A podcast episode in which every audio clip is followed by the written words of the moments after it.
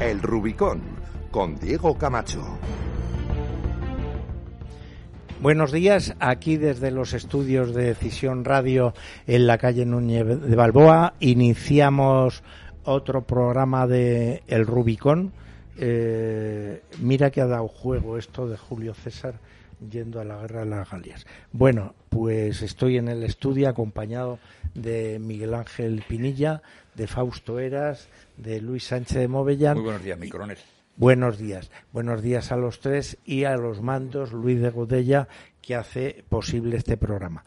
Bueno, yo os propondría como primer tema, eh, digamos, eh, qué opináis de los días previos a esta cita cumbre que va a tener eh, lugar en Madrid, en la cumbre de la OTAN, me estoy refiriendo en donde, bueno, pues todos los países aliados de la OTAN, que son 27, me parece, eh, van a venir aquí a España pues a, ser recibidos por el gobierno de Sánchez, el gobierno español, y tratar, se supone, de temas importantes, pues que, puesto que las cumbres se montan eh, para tratar temas importantes. Entonces, yo, mm, momentos previos a la celebración de esta cumbre, eh, os diría que os parece eh, la situación internacional de España, es decir, eh, por un lado, digamos, las, el cambio de postura de, de Pedro Sánchez sobre el tema del Sáhara, la crisis generada en el, en el sur del Mediterráneo a cuenta de que se ha roto el equilibrio diplomático entre los países eh, concernidos y en esta salida de España de lo que es la legalidad eh, internacional. Eh, después, esas noticias que aparecen en los medios de comunicación como que el motor de ese cambio de postura de España ha venido motivado por, por un chantaje, eh, chantaje que mm, hay algunos analistas que piensan que esa información de los tres gigas y pico que eh, le cogieron por Pegasus al presidente Sánchez, pues tenía material eh, altamente comprometedor y entonces, bueno, pues mm, digamos, es en esa situación el país anfitrión que somos nosotros eh, llegamos eh, a esta cumbre. Entonces yo os haría una primera pregunta. ¿Vosotros creéis que además de permitir que como país anfitrión España sea la que acomode en las butacas a los diferentes invitados o pensáis que puede tener algún papel eh, relevante en el, en el tema. A ver, Miguel Ángel. Bueno, pues buenos días. Yo vamos a ver en el tema este, eh, la verdad es que es una buena oportunidad.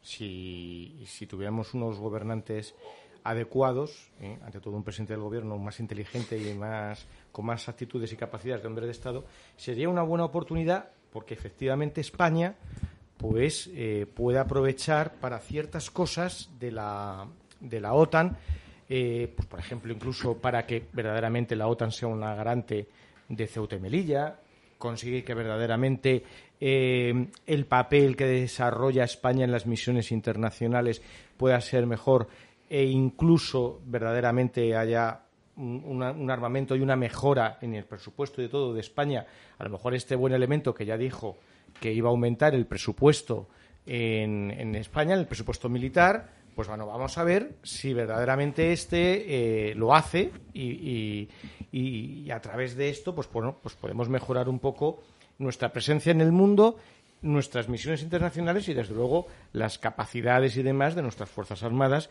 que las conviertan en verdaderamente unas fuerzas operativas, tanto para, a nivel exterior como a nivel interior, ¿no? Entonces, pues bueno, Vamos a ver qué es lo que pasa. Ahora, hay que decir como siempre, esto es lo que uno desea. Ahora, las esperanzas de que vaya a ser la realidad, pues son, Bueno, pero es que en un tema tan importante como es una cumbre eh, de defensa, que es la cumbre de la OTAN, eh, lo que un ciudadano en un país libre eh, tenía antes de celebrarse la cumbre, tenía que tener claro que es lo que el gobierno se propone, el gobierno propio. Es decir, porque no se puede eh, celebrar una cumbre y ahora mismo decir, bueno, y, el gobierno español, si tuviéramos un gobierno como Dios más, bueno, pero es que el gobierno tiene una obligación. Y yo, mm, no sé vosotros, pero hasta el momento no estoy recibiendo información relevante. Pues no. Ay, me van, me van a perdonar nuestros oyentes y mis compañeros de mesa que tengo la voz hecha polvo. Debe ser cosa del cambio climático. Pero se te oye bien, ¿no? Bueno, bueno, menos mal. No, a lo que. no, yo simplemente quería decir que estas cosas España siempre las ha hecho bien. Eh, digamos, el, la, eh, como se dice ahora, la implementación, el desarrollo, que todo el mundo llega a su sitio a la hora, que todos llegan al mismo momento para que no haya problemas. Es decir, fulanito llegado cinco minutos antes, no trago yo y no me siento, en fin, cosas de esas que... Y que la limonada esté fría. la limonada esté fría. Y encima que esté fría, no utilizando métodos industriales. O sea, ¿eh? esté fría como tiene que estar. No, pero es cierto, o sea, vale, esperemos que seamos como poco, como poco capaces de eso porque yo la verdad ilusiones no me hago ninguna. Miguel Ángel acaba de decir que esta sería una buena oportunidad para decir, oye, para darnos a valer. Da la impresión, da la impresión a veces, señores, de que eh, cuando España no era más, no era, no era parte de la OTAN, pero sí era parte de la OTAN hasta cierto punto, bajo, bajo el paraguas americano, da la impresión que España tenía más incidencia, más importancia en, el, en la defensa de eso que llamamos mundo occidental, cuando era la plataforma para posibles contraataques y para acumulación de medios para. Ahora ya no es así. Estás hablando de la época de General Franco, ¿no? De ese, de ese precisamente, de mm. ese que tanto le menciona a la gente. Yo es que viví en aquella época un poquito. Estoy de acuerdo. España era no era miembro de, de derecho de la OTAN. Sin embargo, fíjate lo que has dicho, es una cosa interesante. Eh, no por lo que ha dicho el general Franco, sino por el papel de España como imagen. Es decir, España era un aliado fiable en la defensa de Occidente, eh, y tal. Y bueno, el general Franco hasta se permitía el lujo de decirle al presidente Johnson de los Estados Unidos que si seguía por ese camino iba a perder la guerra de Vietnam. Lo estábamos hablando. Lo estábamos comentando fuera Lo estábamos hablando antes, ah, antes, de entrar al estudio. Aquello de no conozco a Ho Chi Minh, pero creo que debemos darle el crédito de buen patriota. Jolín, decir aquello de un rojo como aquel por parte de Franco era mucho decir. Pero, pero es que además en aquel momento, vamos, en definitiva y en resumen, España ha venido a menos internacionalmente. Así de claro, así de claro, a menos. Es decir, eh, allí. Eh, bueno, Fausto, a menos es todavía un poco. ¿Vale? O sea, que eres optimista, ¿no? Entonces, otra cosa es que haya venido a, la nada, ¿no? Bueno, eh, yo eh, quizá sea un poco en este análisis un poco derrotista, no sé si estás de acuerdo, pero yo creo que decir que España ha venido a menos eh, yo creo que es realmente ser muy compasivo con España. No, pero es que además en aquella época, es curioso, Franco estaba con los americanos, Franco era su, aliado fiable. Aquí todo el mundo miraba, pero estos tíos. Y al mismo tiempo mantenía una política de independencia completa, por ejemplo, frente a los problemas de Oriente Medio. Aquí se respaldaba Saddam Hussein, acordaos. Aquí se respaldaba los regímenes basistas y aquí no se tragaba o muy poquito o de una forma muy oficiosa con el Estado de Israel. Y no se aceptaron las, eh, las eh, sanciones económicas a Cuba. Y tenía unas relaciones bastante, eh, como decirte, aseadas con la Yugoslavia de Tito. o con Argelia, que estaba alineada con el bloque oriental, ¿no? pues ha salido Argelia a relucir. Fíjese usted por dónde. Desde enero Argelia ya no compra carne de vacuna española, se la compra a la potencia opresora, a Francia. Así que bueno, pues nada, dicho esto, pues que cada cual saque sus conclusiones. Yo no me hago ilusión ninguna, ninguna. Bueno, vamos a ver. Eh, el señor Álvarez, si vemos el tratamiento de los analistas internacionales europeos y no digamos de la prensa argelina, eh, el señor Álvarez era, ya que vive en la eh, cárcel de corte, ¿eh? es el despacho oficial, yo le metí allí en la argástula, que eran las cárceles de corte, a pan y agua, engrilletado y no le dejaba salir. O sea, este es el representante que tenemos. Yo leía este fin de semana eh, los comentarios sobre el señor Álvarez, ahí me daba vergüenza ajena. Pero tú crees que es el verdadero responsable? No, hablo, no, hablo. Ahora voy a ir tanteando. Eso es el señor Álvarez. Al señor Borrell le pone la prensa argelina como no digan dueñas. De chupa de domine. Que además la prensa argelina ha dicho que qué coño pinta aquí, que era el argumento que nosotros hemos dado en esta casa. No es que seamos los más listos, lo que pasa es que, bueno, analizamos relativamente bien. Oiga, esto es un asunto bilateral entre España y Argelia.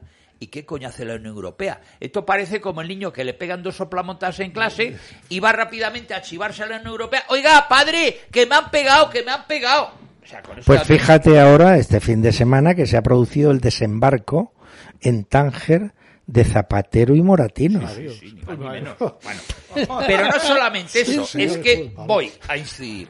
Llega el señor eh, Tony Sánchez, conocido así desde que Italia, Italia le nombró, eh, y dice, bueno, voy a mandar unos leopards. Pero vamos a españolizarle. Antonio Pedro. Claro. Es mejor que Tony. Yo le llamo Tony porque siempre me recuerda a Tony Leblanc, pero bueno, Ah. eh, claro, efectivamente. Era un gran Eh, cómico, hombre. Oiga, claro, y nacido además en Chamberí.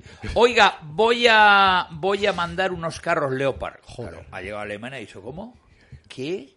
Usted no va a mandar a Ucrania ningún carro Leopard, ningún carro de nada. ¿eh? O sea, pero vamos a ver, ninguna potencia occidental ni de la OTAN ha mandado ningún carro y llega a España y dice que va a mandar unos Leopard. Pero este tío no sabe lo que es ni un carro, ni un leopard, ni en qué no con- sabe ni- nada. Ni, ni a título de qué están esos carros en España. Entonces, claro, Ese es el problema. esto es por poner encima de la mesa algunas eh, de las, eh, perdóneme la expresión, pero es mi castiza y no lo entiende, las cagadas en política exterior que ha tenido España.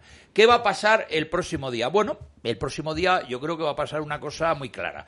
Biden hace 24 48 horas ha pegado un toque a Zelensky y ha venido a decir que vamos a terminar esto. Y si pierdes la mitad del territorio, te jodes. Ojo. Vamos a terminar esta guerra porque está pesadita. Y la propia Eh, von der Leyen, si quieres arrimarte a la Unión Europea, por favor, trabájate un poquito esto de la Claro. corrupción que tienes en tu Estado. Entonces yo me temo que va a servir la reunión de la OTAN para concretar ya lo que va a pasar en Ucrania y que termine, pero no se va, digamos, a escenificar. Yo creo que les va a venir muy bien a los 27 eh, tener reuniones, no voy a decir secretas, pero sí por lo menos discretas, unos con otros, otros con unos. El papel de Antonio Sánchez va a ser el de acomodador, efectivamente, y un buen barman que sirve cubatas allí. No va a estar en ninguna de esas reuniones discretas que habrá en los hoteles o en algunos eh, restaurantes importantes de Madrid, el representante americano con el alemán y el francés y tal. Entonces yo creo que aquí va a ser el momento en el cual se va a decidir qué va a pasar con la guerra de Ucrania, que yo creo, no sé si será antes del verano, pero a más tardar, después del verano, se terminará porque ya el toque que ha dado Biden es muy significativo y yo creo que ya aquello se ha enquistado de una manera muy clara. Incluso Zelensky ha dicho una cosa, a mí es que me da la risa. Eh, oiga, es que ya no me quedan municiones, parece la guerra de Gila. Eh, o sea, oiga, ¿para qué se ha metido usted? Es que ha dicho, no me quedan municiones. Oiga, pero ¿qué me está contando? Entonces, ¿cómo se mete usted, aunque le hayan invadido en una guerra? Aquí, aquí, vamos a ver, esto es como, como el Que todos hemos conocido, que siempre viene de copas con nosotros y nunca paga. Pues aquí lo mismo. Se ha metido una guerra, oiga, el armamento que lo pongan los demás. No, y usted, ah, no, yo no tengo. Y cuando se va a caer, ah, se me ha acabado. Entonces yo creo que la, la importancia que puede tener la reunión de la OTAN para eh, concretar es que se va a decidir el fin de la guerra a Ucrania, pero no de una manera pública, sino de una manera discreta en reuniones internas de los miembros de la misma. Sí, yo estoy prácticamente de acuerdo. Eh, yo volviendo un poco a, a la falta de esperanza de Fausto y al planteamiento inicial de Miguel Ángel, lo que, lo que sí planteo es no esta cumbre de la OTAN, que ya mm, pocas esperanzas tenemos precisamente porque ya vemos en la actitud del gobierno el poco deseo que tiene de informar, eh, yo me imagino que para no quedarse de cuadra. Pero eh, nuestros oyentes deben saber que en esta cumbre de la OTAN sí que se deberían plantear dos temas de gran calado para la seguridad nacional de España. El primero es la protección que la OTAN debe dar a nuestros territorios de soberanía en el norte de África, Ceuta y Melilla. Y el segundo es abrir el proceso para recuperar la soberanía de una parte de nuestro territorio, que es una colonia británica, que es la última colonia europea existente en nuestro continente, y eh, Gran Bretaña, que tiene esa colonia en nuestro territorio, es un aliado importante de esta eh, cumbre de la OTAN, de la OTAN como organización. Entonces, bueno, mm, una cosa es que el gobierno tenga miedo o no sepa o, o piense que el tema de Gibraltar corresponde de responsabilidad a la comunidad autónoma de Andalucía y no y no haga nada. Y otra cosa es que nosotros desde aquí desde este programa consideramos que precisamente España es curiosamente de los países de la OTAN que recibe a todos los aliados es el que tiene mm, por así decir los dos temas más que podían ser más candentes en la reunión. Puesto que Ucrania es una amenaza o se puede considerar como una amenaza para Europa, pero lo que pasa en Ucrania es más interés geoestratégico de Estados Unidos y de Rusia que de la Unión Europea. De la Unión Europea sí la amenaza de los países que se pueden ver amenazados en un futuro, pero que no tienen una situación establecida, injusta, como es el caso de España. Bueno, pues ahí os dejo el tema para que opinéis sobre él. Hombre, vamos a ver, eh, es muy interesante lo que plantea, pero es una quimera.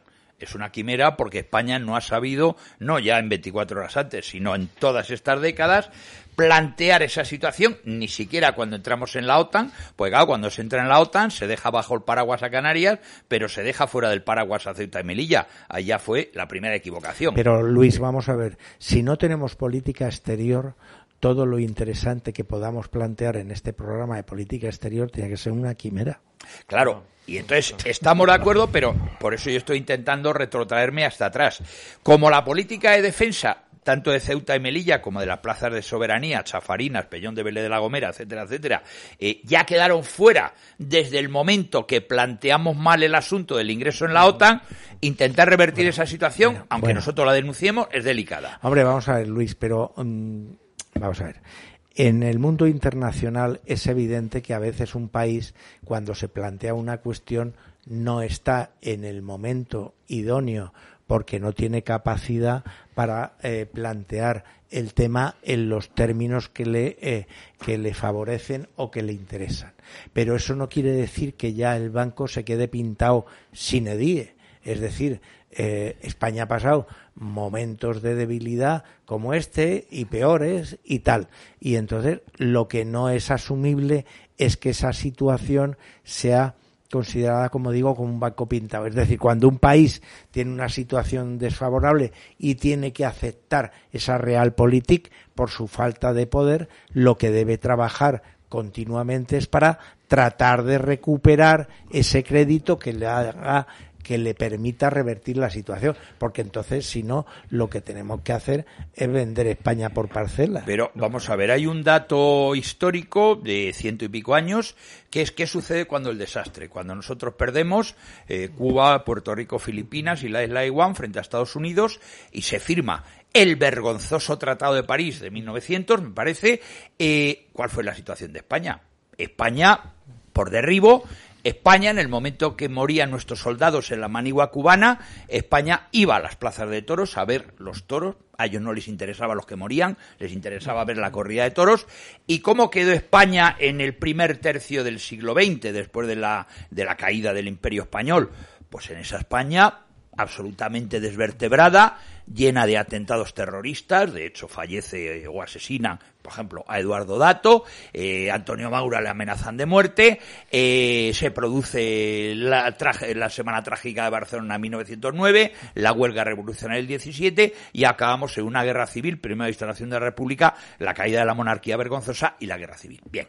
Eh, Esa es la situación de España. Claro. Intentó España levantar un poco la cabeza No, después no, del si yo no digo que lo intentara, pero que hay que intentarlo. Claro, es decir, claro, lo que no es de recibo para nuestros hijos es que llegue, creo yo, un tema como este de la cumbre de la OTAN. Entonces, los políticos españoles den por perdido, entre paréntesis, Ceuta y Melilla y sin embargo vean natural tener una co- la última colonia europea en suelo español. Ahora- es decir, es decir, yo no estoy diciendo que eso vaya a suceder. Lo que sí tenemos que eh, crear opinión en el sentido que eso sería lo deseable, no que sucediera, sino por lo menos que se intentara.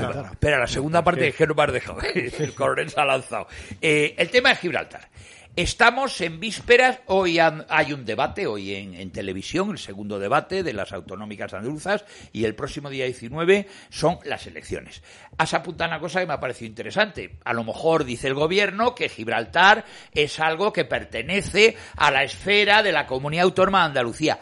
¿Habéis oído a algún político en campaña, desde la señora Olona hasta la gordita Teresa Rodríguez, digo gordita, pues la ha venido muy bien la política, se ha puesto muy hermosa, hablar algo de la evolución de Gibraltar, ni pío. Yo no lo he No, oído. no, no, yo no Pero lo he oído. No he oído La muchas cosas. señora Olona que nos sale en una especie, en fin, de Isabel la Católica rediviva y luciendo pecho y tal, y lo de pecho en los dos sentidos, eh, ha hablado de la hispanidad, ha hablado de Isabel la Católica, ha hablado de la reconquista. Oiga, ¿usted ha hablado de Gibraltar? Entonces, claro, cuando ya la clase política, en unas elecciones como las autonómicas, que les vendría al pelo, y nunca mejor dicho, hablar de la recuperación de la última colonia que hay en Europa, no dicen nada, ¿qué vamos a esperar? Nada. Menos mal que no somos andaluces aquí para votar. ¿eh? Claro. No, pero daros cuenta también, antes eh, Fausto ha, ha dado muy bien la, la clave con todo este tema de internacionalidad y demás, de, de decir efectivamente que en la época de Franco había, eh, España tenía un mayor peso, pero es porque verdaderamente, si os dais cuenta, no solo en política exterior, sino en muchas cosas en España, eh, estamos en una situación en la que, pareciéndolo más, somos lo menos. Suena cervantino eso. casi, ¿no? Bueno, más bien es de Calderón, pero bueno. Sí, bueno, Bueno, pero- sí, es del barroco, es del barroco. Es del, pero barro- del barroco ciertamente, español. ciertamente eh, es así. O sea, es, de- es decir, ahora es cuando se nos presume de que somos la leche, de que estamos en todas partes, de que tal, claro, de estas cumbres, estos no sé qué. Porque estaba el discurso, en época de Franco, estaba eh, deformado. Claro. Y se daba como un imperativo categórico el que si tú eras un país que tenías un determinado régimen eh, político asimilable a la democracia, eras siempre un aliado más respetado y más fiable. Y la política internacional no va por ahí. No, claro, por Un- supuesto. Un país respetado y fiable es el que se hace respetar y el que lleva una política coherente. Claro, pero es que tened en cuenta que eh, precisamente en la época de Franco era diferente, porque lo que lo caracterizaba era precisamente el concepto claro de defensa de lo español, de defensa de los intereses de España por encima de izquierdas o de derechas. Como bien se indicabas, dentro de la política exterior, la España de Franco tuvo perfectas relaciones con muchos países de izquierdas. Con Porque países tenía una máxima política que era, Claro. usted no se meta en política, haga como Exactamente, yo. eso es. Y entonces, pero porque verdaderamente no se su- susumía en esto. Entonces, España verdaderamente tiene una presencia pues mucho mayor. Luego, tema, claro, mm, el Ceuta y Melilla, claro, ahí tú tienes un problema muy grave. Estados Unidos y la OTAN, evidentemente, eh, tenían muy claro que las Canarias tenían que estar protegidas dentro del marco de la OTAN por su gran valor estratégico. Tener en, tener en cuenta, por ejemplo, las Canarias en la Segunda Guerra Mundial de cara al tema de los submarinos, de pilotos, de flautas, o sea, es decir, tiene un enclave importante. No es que Ceuta y Melilla no lo tengan, ni muchísimo menos. La, la puerta eh, al eh, Atlántico y al Mediterráneo, ¿no?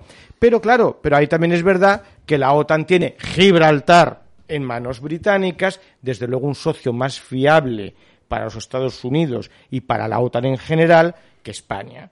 Evidentemente, todo eso les da igual. Ahora, ¿qué ocurre? Que al mismo tiempo, ¿cuál es el gran aliado político de Estados Unidos en la zona? No es España. Es Francia.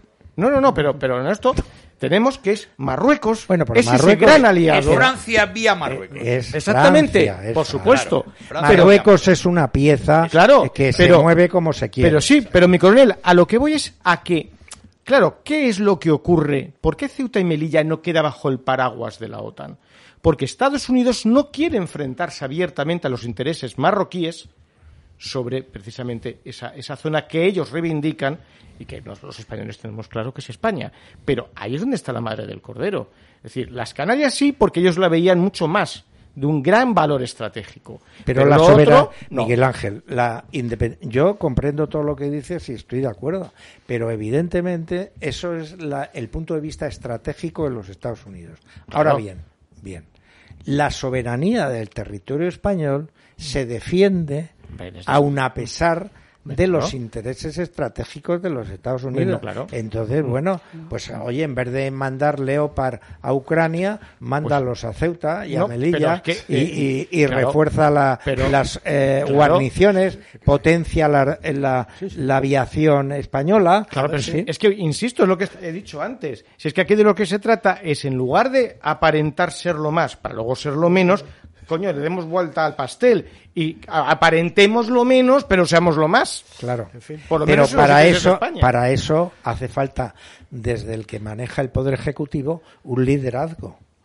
Sí, vamos a ver. Eh, si mm, tú no tienes un liderazgo en defensa nacional, aunque tengas los mejores policías, la mejor Guardia Civil, las mejores Fuerzas Armadas, la mejor aviación, los mejores submarinos, no sirve de nada.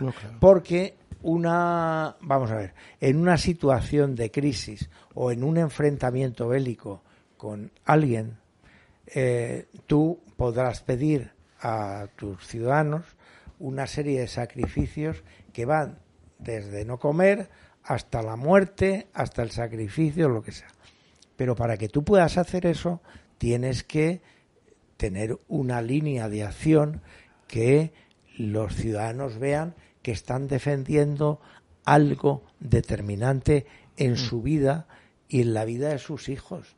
Entonces, si tú tienes eh, la idea general que eh, todo eso es una frivolidad, que lo que interesa aquí es realmente el discurso eh, de ese feminismo, de esa eh, cosa que hay ahí, entonces, ¿qué es lo que pasa? Que todo ese discurso que estamos asistiendo de, de la izquierda actual de España es un discurso que colabora a la desvertebración o a la deconstrucción de la nación española. Yo, como ciudadano, ahora mismo, lo que echo de menos en España es la gente de izquierda patriota. Cuidado. Y la gente presuntamente de derechas porque el Partido Popular, el discurso patriótico español, lo ha abandonado hace tiempo. Pero es que yo de la derecha no espero nada. Claro. Pero es que de la No, izquierda- es que entonces hablaba- Claro, he oído hablar de la izquierda y yo estaba sí, pensando, sí, sí. y la derecha también. Claro. No, no, pero es la que- derecha, vamos a ver, el- la izquierda ha cogido un discurso como el feminismo y tal, un discurso, la Agenda 2030, Sí, discurso deconstructivo. identitario, deconstructivo, sustituyendo al eh, discurso eh, constructivo. Pero la derecha realmente no es que haya abandonado nada, es que no ha tenido nunca nada. Claro, nunca ha hecho discurso más que, ideológico. más que nada más que ampararse en quien ha creído que en un momento de crisis, que en un momento de furia, le podían parar y es lo más que ha hecho. Oye, mira, vamos a arrimarnos a estos tíos que parece que no se dejan meter mano por los rojos, a ver si con ellos podemos tirar un poquito más. Esa ha sido de siempre, la, la- la- vamos, o, de, o de algún tiempo para esta parte, la gran, la gran ejecutoria de la derecha española.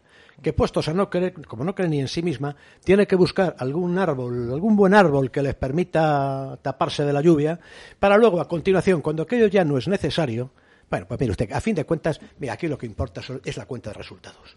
Es que se han Ese convertido es- en y la, ese y es- la- ese es el problema y de la heredar el poder Y claro, heredar el poder claro. si es que vamos a ver ¿Cuándo ha tenido el partido de la derecha mayoritario, que es primero Alianza Popular y luego el Partido Popular Español, cuándo ha tenido vocación de generar un partido nacional constitucionalista de carácter conservador? No, nunca, nunca, con lo cual, y, y entonces estás diciendo una cosa muy dura, Diego, es que por ese procedimiento, un partido constitucionalista, ¿Le importa que alguien la Constitución algo? Pues por eso te lo digo. No, no. Entonces, partiendo de la base de que por no creer, no creemos ni en el instrumento jurídico que, que, que vertebra o que pretende vertebrar la nación, partiendo de esa base, lo demás huelga ya. Claro. Huelga. Lo demás huelga. Estoy de acuerdo. Entonces, España simplemente reiniciarla. ¿Cómo? No lo sé. Eh, me- mencionaba Luis eh, el, año nove- 1898. vino. España moralmente tirada por los suelos. Aquí nadie creía en nada. Aquí los del 98 diciéndome "Eh, esto ya que le den. En fin, pues estamos en algo muy parecido. Pero han puesto Lo que- todos granitos de arena Pero con una para diferencia. esa desconstrucción nacional. En Por- aquel momento había un grupo de regeneracionistas, Claro, incorporado claro, claro. por Lucas Mayada o Sí, por Joaquín sí, Costa, sí. que crearon una, li- el propio Ramiro de Maeztu, que crearon una literatura que digamos que luego provocó que bueno hubiera un sector conservador español que en la guerra civil se posicionó de una manera muy clara.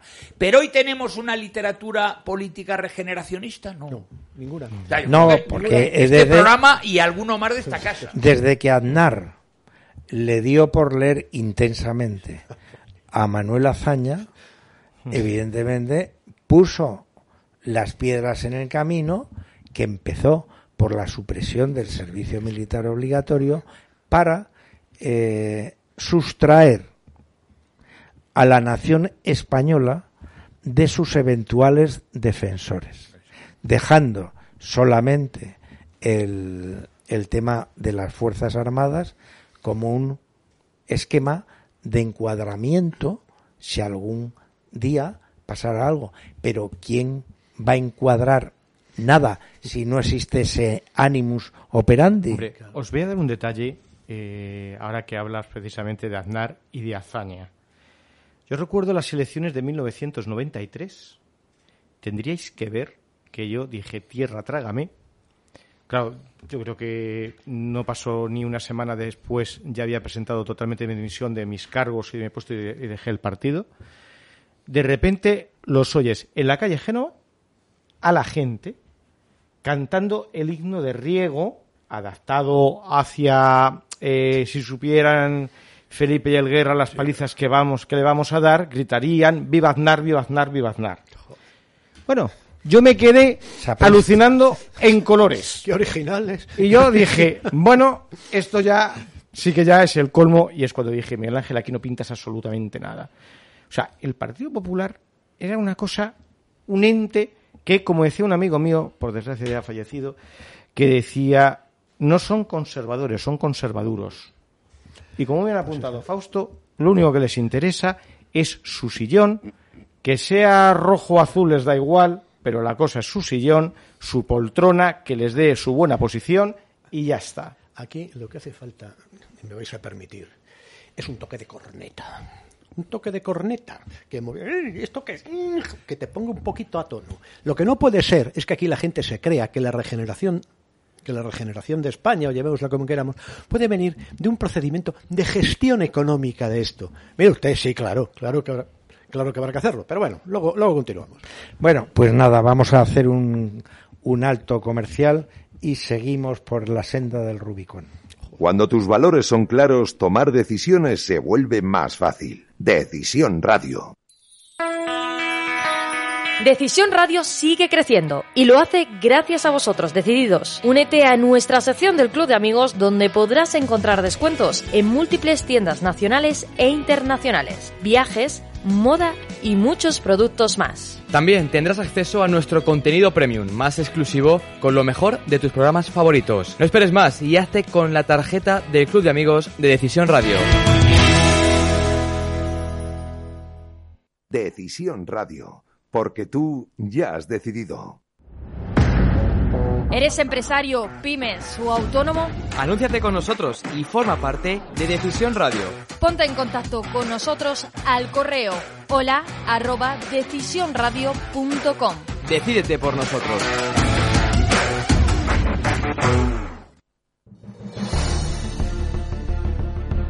El Rubicón con Diego Camacho. Bueno, ya estamos de vuelta enseguida. Entonces, Fausto, te había cortado la, No, la palabra. no, Termina simple- lo que estabas diciendo. Simplemente eso, del toque de corneta, que de alguna forma llevar a los españoles a pensar que no todo es gestión económica. Que ahora, no, es que mire usted, si hacemos bien la gestión económica, aquí todos vamos a poder pedir un crédito barato para irnos de vacaciones a Benidorm en 15 días. Y entonces, pues todos podremos llenar la tripa y demás. Pero en un momento determinado, cuando llegue el momento de que no salga agua por el grifo, y a lo mejor ese momento llega, lo que nos va a mantener en pie, si es que queremos mantenernos en pie, van a ser otras cosas. Va a ser sustituir sin contemplaciones lo que nos ha traído hasta aquí, implantando algo nuevo. La pregunta es, ¿quién puede encabezar? Porque para esto, lo ha dicho, lo ha dicho el coronel Camacho, para esto hace falta No, liderazgo. pero a mí no me mires, No, yo no no, encabezo nada. yo no tendría, yo no tendría- Hablaba yo no tendría Joaquín. Costa del cirujano de El hierro. cirujano de hierro, Claro, claro, es que en un momento determinado va a hacer falta. Entonces, ese, ese tío, va- esa, esa persona, ese individuo, ese lo que sea, tendrá que ser una persona que actúe mm, con, con- con mano, con mano de hierro, metido en, el guante, metido en el, guan- el guante de seda que queramos. No digo yo que no, pero que aquí, cuando insisto, cuando no salga agua por el grifo, cuando ya aquí los abuelos no puedan mantener a los nietos con su pensión, cuando, cuando, cuando, cuando, a saber qué pasa. El pueblo español embiste como un manso. Y la embestida del manso es incierta y artera. Quiere decirse que iba a haber un, un- un- un- estadio previo de auténtica barbarie que alguien tendría que reconducir. Algo, Sí. algo por ejemplo, tú tenías un libro de un señor que hizo algo parecido. Sí. el, de, el de Napoleón. Pero Pues claro, sí, pero fíjate que eh, yo creo que está claro que tanto que se habla de la agenda 2030 aquí todos con el pin aquí redondito del, del 2030 yo estoy convencido de que El rey incluido. Claro, el rey incluido efectivamente bueno pues estos yo creo que estos señores eh, se van a llevar una gran sorpresa porque antes de que llegue el 2030 porque todavía faltan ocho años y yo estoy convencido viendo el percal y no es porque tenga una bola de cristal sino porque no hay nada más que ver la historia y ver por, por qué camino vamos antes de que llegue el 2030 vamos a estar ante una situación eh, de gran trascendencia y de gran cambio. Pero fíjate, tú hablabas antes claramente del cirujano de hierro, del toque de corneta. Estás hecho un golpista que te cagas. Sí, ya, ya. Pero bueno, con perdón de la expresión. No vamos Pero- a ver. sí, ya, pero voy a hacer una aclaración a lo que dices, porque puede llevar a error. Yo digo lo siguiente. Si España está en un proceso de desconstrucción desde el gobierno, los que están en el golpe de Estado, no soy yo, es, Es el catalanes, gobierno, claro. gobierno aliados. Claro, Entonces, claro. el que eh, España utilice la fuerza para parar el proceso de construcción nacional, Sí. eso no es golpe. Sí, no, pero a No, ver, ya. Es un yo- movimiento no, contrarrevolucionario. Pero, pero No, permitidme, no, permitidme que os diga una cosa, terminando Sí. un poco mi argumento. Yo, humildemente, y repito que no soy aquí, no tengo una bola de cristal ni nada que se le parezca, pero yo por donde veo que van las cosas, creo que finalmente, ante lo que vamos a asistir es a movimientos revolucionarios, porque la gente en cuanto no tiene para comer, lo que hace es que se echa al monte. Esa es la Agenda 2030. Claro, entonces creo que verdaderamente mm, lo que va a haber inicialmente es un tema, digamos, de alzamiento nacional tipo 2 de mayo. Y la cuestión es que ese toque de corneta que yo creo que se acabará produciendo, como lo que decías precisamente del libro eh, de, un señor llamado Napoleón Bonaparte, porque verdaderamente lo que pasa es que yo lo que espero es que nuestras Fuerzas Armadas, que las conozco un poquito, pues tengan después el patriotismo y la sabiduría de saber encauzar esos movimientos revolucionarios para que no caigamos en el caos que sin duda alguna supone una revolución. Pero estoy convencido que vamos a asistir a cambios totalmente trascendentales. Es que eso es lo que hizo Napoleón. No, por supuesto. Encauzar el caos de la Revolución Francesa. Por supuesto, claro. Que veía que por ahí no iba a ningún lado y dijo, esto lo encauzo. Para que el tío fue muy listo y dijo, ahora me nombro emperador. Entonces, bueno. No, no, así. pero primero fue Con- traer la asamblea con su Hay ganadero. una noticia que ha pasado muy desapercibida, yo la leí ayer, me parece. Eh, van a dinamitar, textual, los cuarteles de Loyola de San Sebastián. La gente que no sepa los cuarteles de Loyola, el cuartel de Loyola, que no está protegido en estos momentos, es uno de los ejemplos más interesantes de lo que se ha llamado la arquitectura militar alfonsina. ¿eh? Tiene más de 100 años. El- los cuarteles de Loyola, lo que han supuesto en la historia militar española, los cuarteles de Loyola, hay un plan del Ayuntamiento de San Sebastián, amparado por el propio gobierno vasco, de dinamitarlos para construir unas urbanizaciones de lujo y no sé qué. Lo importante es dinamitarlo, lo que ya se ponga después sea un jardín. pero textual. tal, que sí, Textual, pero- o sea, no estoy hablando de una cosa. Bueno, la Valle de los Caídos, la Cruz, dice. No, no, esto No, ya el hay plan que, está hay que empezar con pequeñas probatinas claro. e ir demoliendo todo. Entonces, claro, para mí ha sido un dato, aparte que es una barbaridad arquitectónica, un monumento eh, que tiene un interés arquitectónico, lo que supone de ofensa directa al ejército. O sea, es que el ejército en los cuarteles de Loyola lleva más de 100 años establecido allí, ¿entiendes? Entonces es un dato más de lo que yo quería. Pero es la ofensa no al ejército, sino es la ofensa al ciudadano español, eh, que se le sustrae, pues, lo que se intenta sustraer, sus antecedentes históricos, su, su vida, su tal. Es decir, el, el, lo- el cuartel de Loyola, eh, más que pertenecer al ejército, pertenece a España. Entonces, bueno, es como si mañana, pues, ¿qué te digo yo? Pues, eh, pues eh, dinamitan el edificio de Telefónica. Pues van contra el ayuntamiento, sí, pero bueno, van contra nuestro patrimonio, contra nuestra cosa. Entonces, eso de eh, eh, es lo que se quiere, o sea, identificar eh, los, te- los desafueros con una determinada institución para así decir, bueno, no tiene importancia, porque el sacar a Franco en la tumba, bueno, era un militar que había ahí, entonces, no, no, era un fallecido que estaba en su tumba y, y quien saca de su tumba a un muerto, pues es un canalla. Sí, hijo. ¿Vale? Entonces, entonces, pero el, está todo hecho muy cuco para que eh, pues la gente poco informada o tal identifique que lo que se está haciendo no va en contra de la nación española, no va en contra de la generalidad de ciudadanos, si va contra una. Eh, es por lo menos como yo lo veo. Sí, desde luego. Además, además bueno, eh, mira, para mí hay una cosa que está clara. Yo recuerdo hace años, cuando hablamos de, de épocas juveniles, después de Franco y tal, ¿cree usted que el poder militar debe estar supeditado al poder civil? ¿De qué pregunta tan idiota? El poder militar no existe y el poder civil y el poder militar son la misma cosa, son el poder del Estado.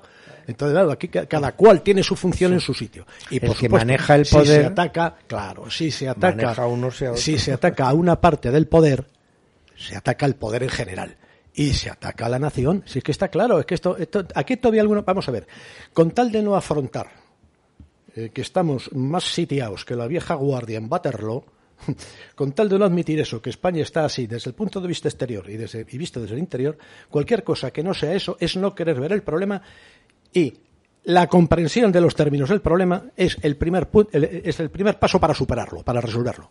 Que se tardarán años, que habrá que dar pasos hacia adelante, pasos hacia atrás o laterales, pero evidentemente o establecemos claramente o recogemos de nuevo qué es España y cuáles son sus intereses y se lo enseñamos a los niños y en esas gilipolleces que van a enseñarles en los libros de texto que ya están suficientemente contestados.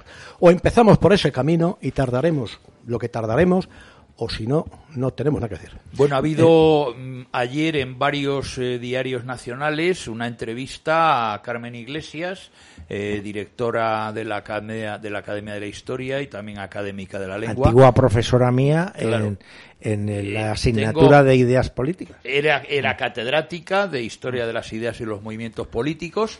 Eh, me parece una de las mentes más lúcidas que hay en este momento de la historia. Ya proviene de la izquierda, eh, proviene de filas maoístas. La gente no sabe quién era Carmen De Iglesias. la izquierda muy Eh, izquierda. Era muy Tenía izquierda. fama en la universidad de ser la más roja de todas. Efectivamente, luego ella fue preceptora de su Aprendió en una academia de baile a bailar el rigodón y entonces ya vino la...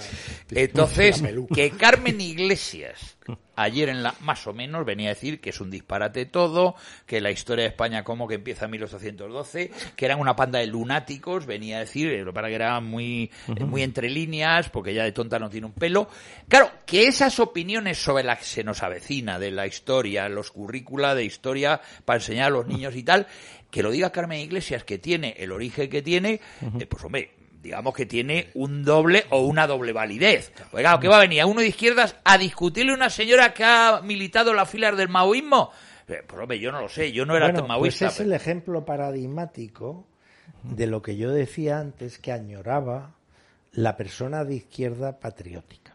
Carmen Iglesias, independientemente de lo que la hayan nombrado o lo que haya desempeñado como asesora en la Casa Real o en la educación de las infantas, es una persona que tiene mentalidad de izquierda.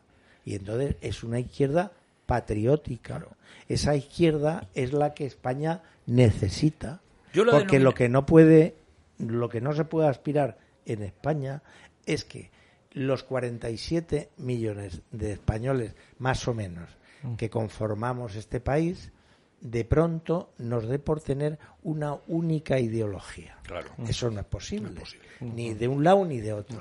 Ahora, lo que sí es deseable y podemos ambicionar es que un día, dentro de las diferentes ideologías, defendamos lo que es España, lo que es lo que es esencial. nuestro país. Que es esencial. Bueno, de hecho es lo que ocurre en otros países, como pueda- véase Francia, o sea, es decir, incluso en Italia. Es que, fijaros, Los el, el- el Partido Comunista deItalia es que no tiene nada que ver con, el- con la izquierda comunista de Bueno, ya España. no tiene nada que ver, pues no existe. No, claro, Pero- pero, pero pero que bueno. te quiero decir que el, el- un comunista italiano Sí, hombre, yo lo he dicho miles de, de- veces. Defiende perfectamente pues la, la La tricolore, defiende el himno de Mameli, defiende la patria, y a ninguno se le ocurre además a decir, oiga, hay que volar el monumento a la patria de, que, la, de Piazza Venezia, Es ni nada por el más, estilo. ni siquiera dirían hay que volar determinados edificios que siguen manteniendo la efigie de Mussolini. Léase el edificio de correos de Palermo. Claro. O la casa del Farcio en Roma. Y Joder, que- Claro, que sí, sí, sí, sí, sí. es imponente, vamos. Eso no se le ocurre. Oiga, donde está enterrado el lugar natal de Mussolini, hay que volar a... No se le ocurre. Bueno, de todas formas ha venido también en la prensa una noticia esperanzadora en el sentido de que la Fiscalía de, de Valencia ha hecho un informe realmente muy eh, crítico con la actitud de la vicepresidenta del Gobierno Autonómico de Valencia, la señora Oltra, en tanto en cuanto no solamente trató de eh, defender el acoso, los abusos de su exmarido a una menor tutelada por el gobierno, sino es que también incidió para desprestigiar a la acusada. Esto me parece eh, que por ser tan novedoso viniendo de la fiscalía, pues me parece una buena noticia. Mm, Es una buena noticia a medias, porque las declaraciones que ha hecho la señora Ultra las define de la siguiente manera, ni con agua caliente. Es decir, me temo muy mucho que va a tener que ir una pareja de la Guardia Civil de la vieja usanza, con bigote bostachón, ¿eh? Eh, a llevársela. O sea, no dimiten. Entonces hay que llevarse a estos delincuentes manu militari escoltadas por la fuerza del orden público. Sí, bueno, que actúe, que actúe el juez, que ordene la detención el Pero, juez. claro, No, claro, pero claro, que al juez no le temble la toga. Porque es que les tembla la toga a, a todos. No. De formas- Oiga, escoltada por la Guardia De Civil. todas formas, qué bajeza, qué bajeza. Coger una pobre cría de la que han abusado, de la que han- se la han aprovechado y mandarla esposada al, al- al juez. Hombre, fue una humillación directa. Vamos, hombre, es que, es que eso. Hombre, es que el juez, si fuera como Dios manda, lo que mandaría es lo que dice no.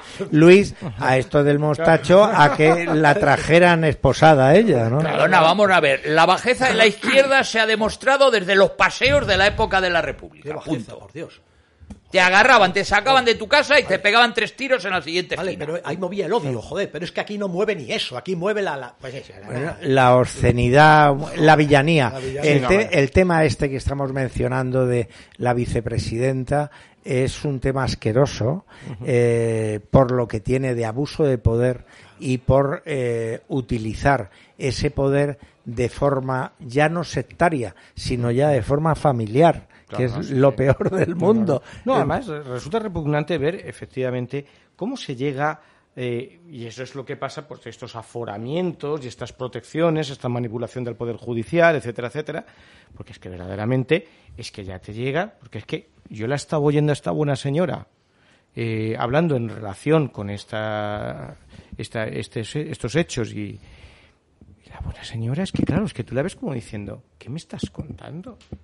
Lo que dices tú, Hombre, Luis, es que has yo puesto- voy a dimitir, eh, yo voy a no sé qué. O sea, ¿qué me Pero estás ha contando? puesto el Por dedo, encima de la ley. ha puesto el dedo en la llaga. Yo creo que con la experiencia que tiene España en los últimos 10 años, hay argumentos más que suficientes para que esos partidos que están en campaña electoral, sea en Andalucía, sea en Castilla-León, sea en Castilla-La Mancha, sea en donde sea, hagan una bandera de acabar con el aforamiento de los políticos.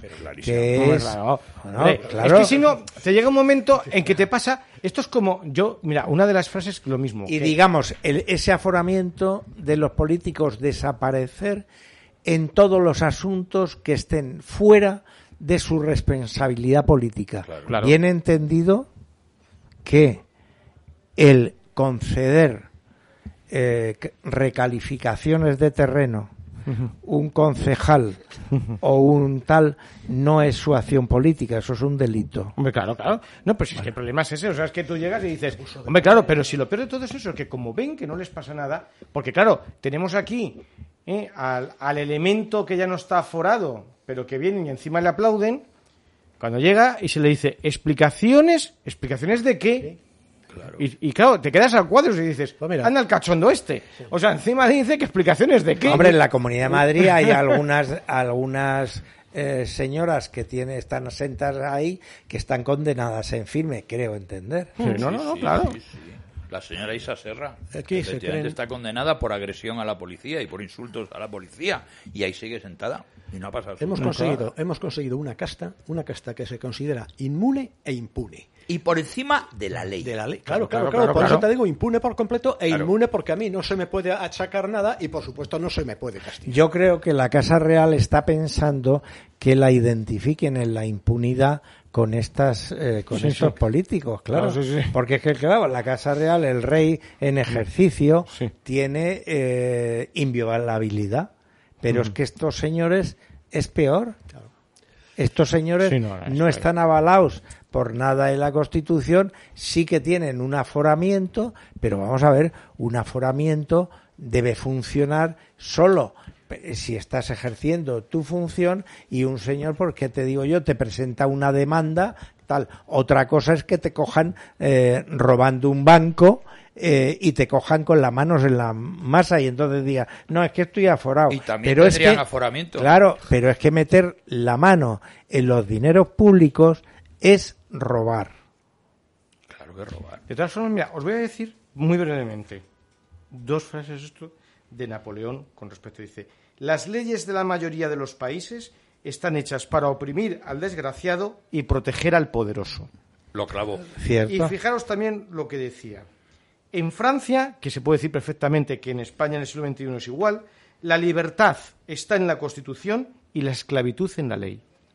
Claro. Muy bueno.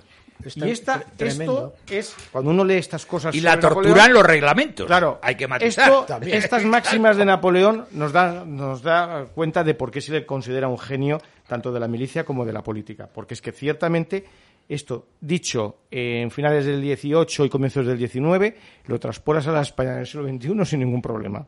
Claro, porque es que además la ley haría yo un corolario a ese último pensamiento de Napoleón.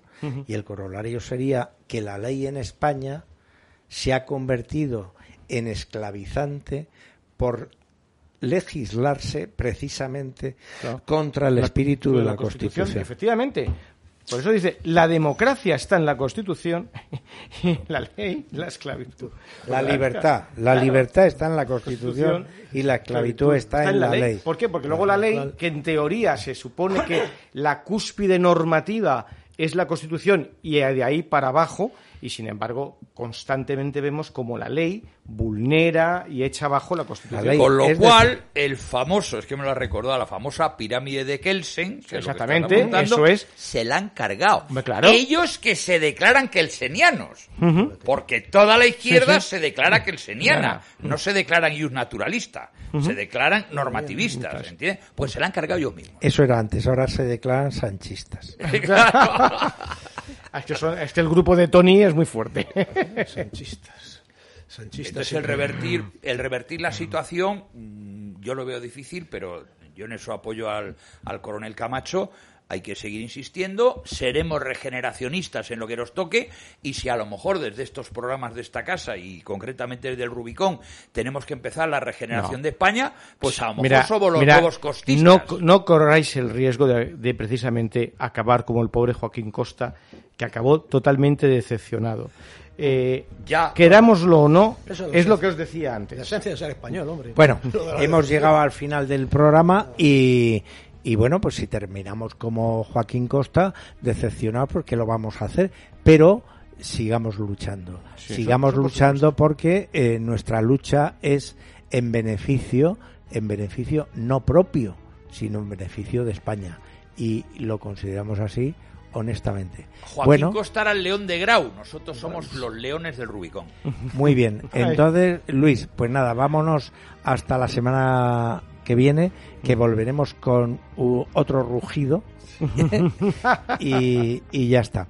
Eh, bueno, muchas gracias por su atención y gracias a vosotros por acompañarme en el estudio. Un abrazo. Muchas gracias.